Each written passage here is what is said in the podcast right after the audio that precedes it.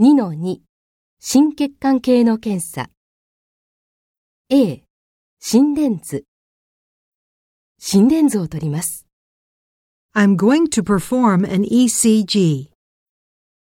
これは心臓の電気活動を測る検査です This is a test that allows us to measure the electrical activity of your heart.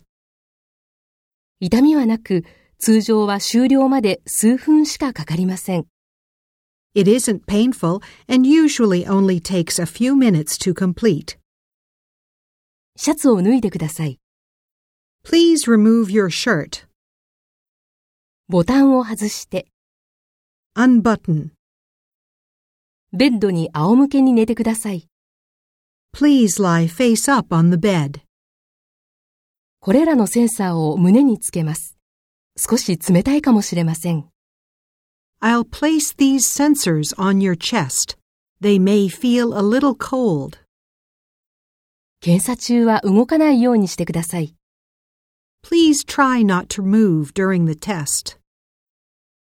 ありがとうございます終了です Thank you. I've finished.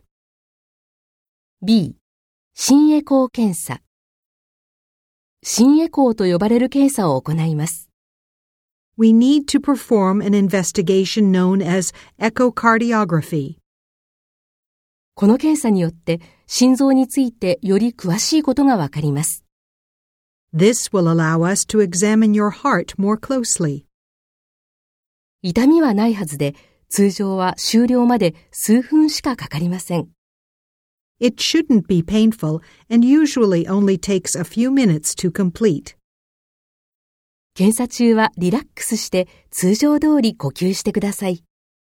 Please try to relax and breathe normally during the procedure.